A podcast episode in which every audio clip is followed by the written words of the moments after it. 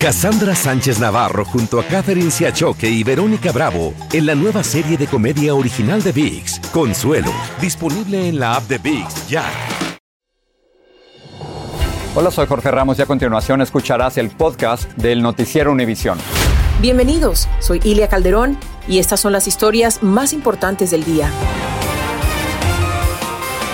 Es viernes 28 de enero, estas son las principales noticias. Millones de personas en el noreste y la costa atlántica se preparan para recibir una bomba ciclónica, una potente ola fría que traerá nieve y vientos de tormenta.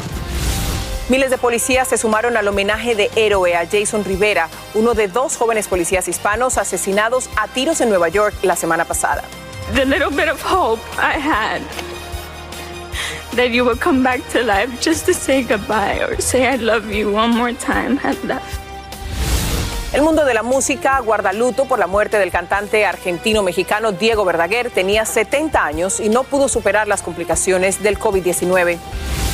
Y el Servicio de Rentas Internas advierte que miles de cartas sobre el crédito por cada hijo menor pueden tener información equivocada.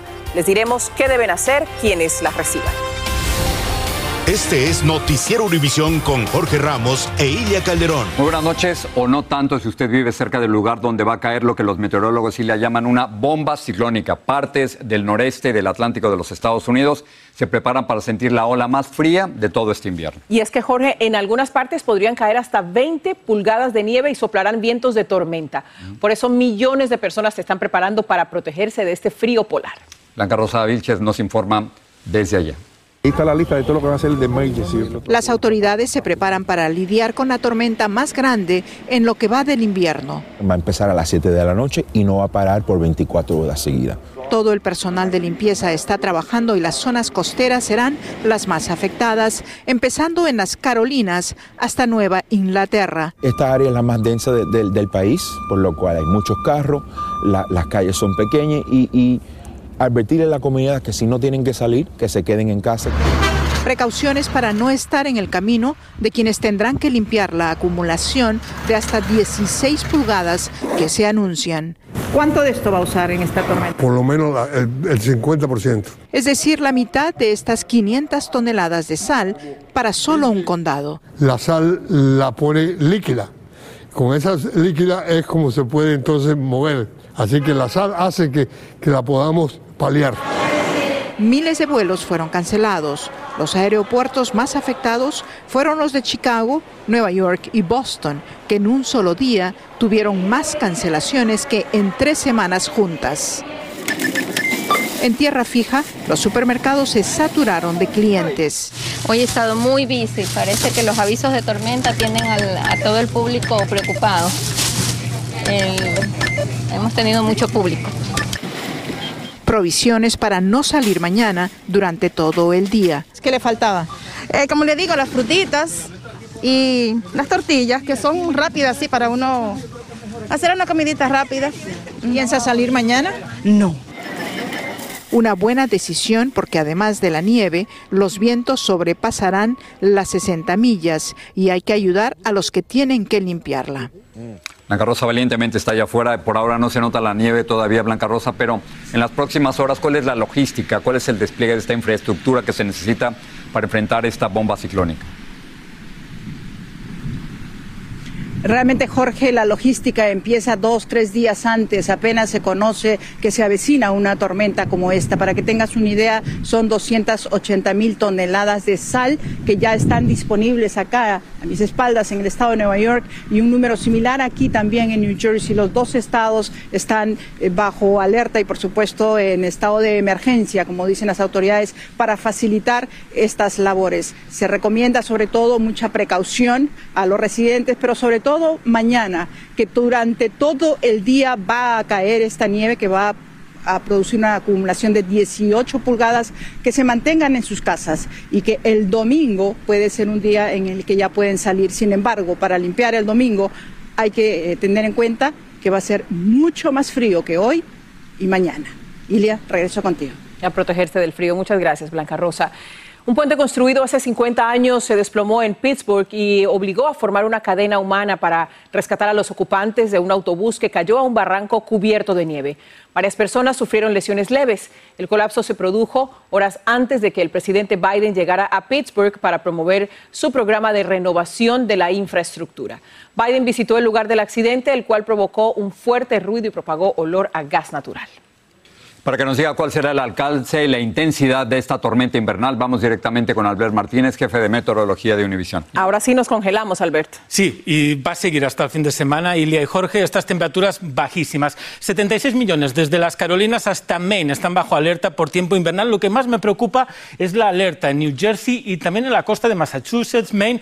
Alerta por ventisca, vientos de 70 millas por hora y nevadas que pueden superar el pie. Eso reduce mucho la visibilidad, así que es peligrosísimo salir a la carretera esta noche y mañana. Lo mejor es quedarse en casa hasta que termine este episodio, porque fijaros, en Filadelfia podremos acumular 7 pulgadas de nieve. Si subimos hacia Nueva York ya está nevando y podríamos llegar a las 8 o 9 pulgadas, dependiendo un poco del vecindario. Pero en Boston la nevada va a ser más intensa y allí podríamos llegar a las 17, incluso 20 pulgadas de nieve en esa costa de Estados Unidos. Como podéis ver, la nevada ya está activa, va a seguir durante la tarde, noche, sábado en la mañana nevando en Nueva York, en Connecticut, en todo Massachusetts, New Hampshire y a partir del sábado en la tarde, de cara al domingo en la noche, el episodio irá a menos, pero nos dejará detrás esos acumulados de casi 20 pulgadas en el noreste del país. Y además va a soplar mucho el viento. Eso traerá el oleaje a la costa, de aquí el riesgo de inundaciones costeras, vientos que pueden llegar a las 70 millas por hora, vientos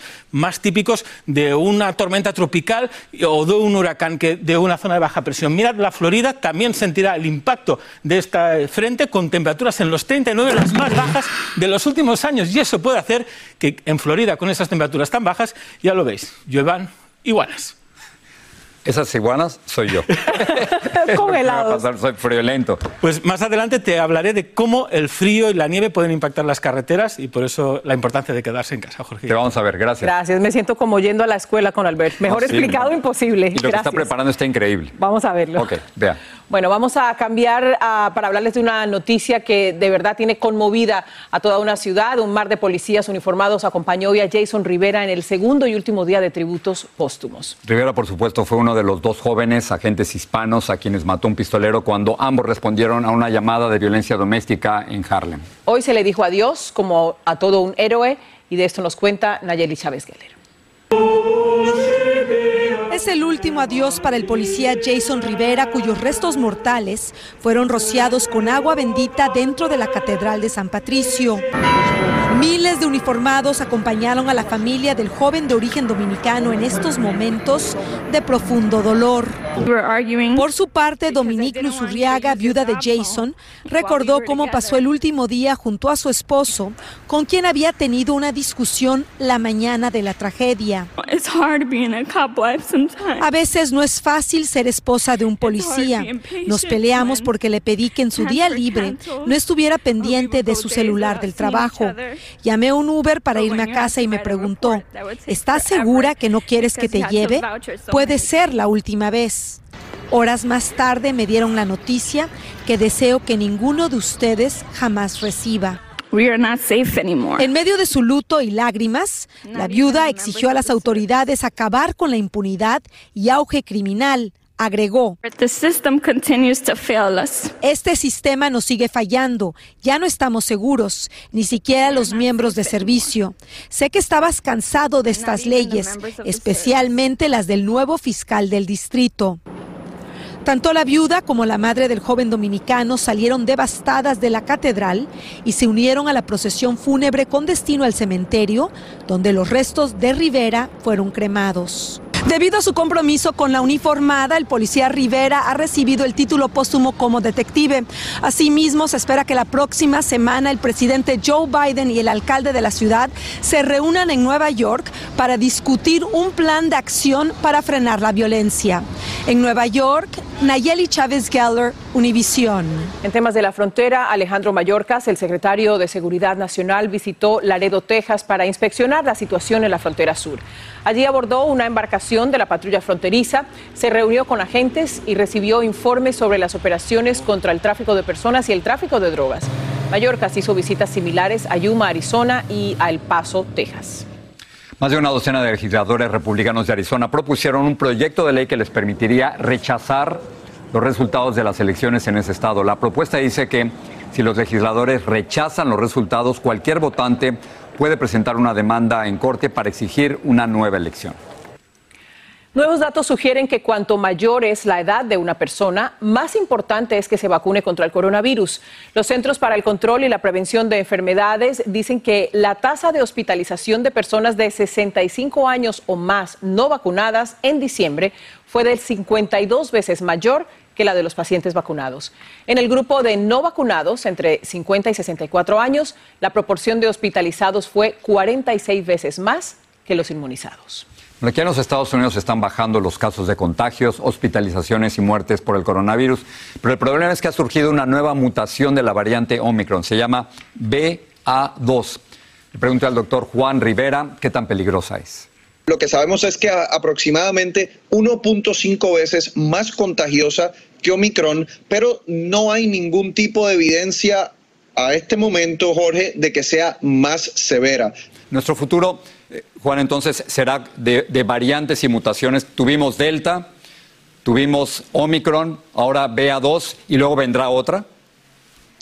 Yo creo que, Jorge, mientras haya tanta enfermedad y tantos contagios en el mundo, específicamente en países en donde las personas no están vacunadas, siempre va a haber la posibilidad de que surjan nuevas variantes. Además de este tema, Xiomara Castro se convierte en la primera presidenta de Honduras. Este tema, este domingo, en Al. Artistas y seguidores envían sus condolencias por la muerte del cantante Diego Verdaguer luego de una dura batalla contra el COVID-19. Un error del gobierno podría retrasar los reembolsos tributarios este año. Les diremos cómo evitar que esto pase. Y hablaremos con dos médicos de Chicago que desafiaron las bajas temperaturas y se dieron un chapuzón en el lago Michigan. Cassandra Sánchez Navarro junto a Catherine Siachoque y Verónica Bravo en la nueva serie de comedia original de VIX, Consuelo, disponible en la app de VIX ya. Estás escuchando el podcast del noticiero Univisión. El mundo del espectáculo en México está de luto por la muerte del cantante Diego Verdaguer, que falleció por complicaciones de salud tras contagiarse de coronavirus. Su deceso ha provocado muestras de dolor y reacciones diversas porque su esposa, la también cantante Amanda Miguel, ha expresado su oposición a las vacunas. Aunque según afirma el representante de Verdaguer, el artista sí se habría vacunado desde la Ciudad de México, Guadalupe Andrade nos amplía. Un año no es un siglo y yo Ese reloj que está allá arriba en el hospital se detuvo, pero la vida no se detiene nunca, jamás.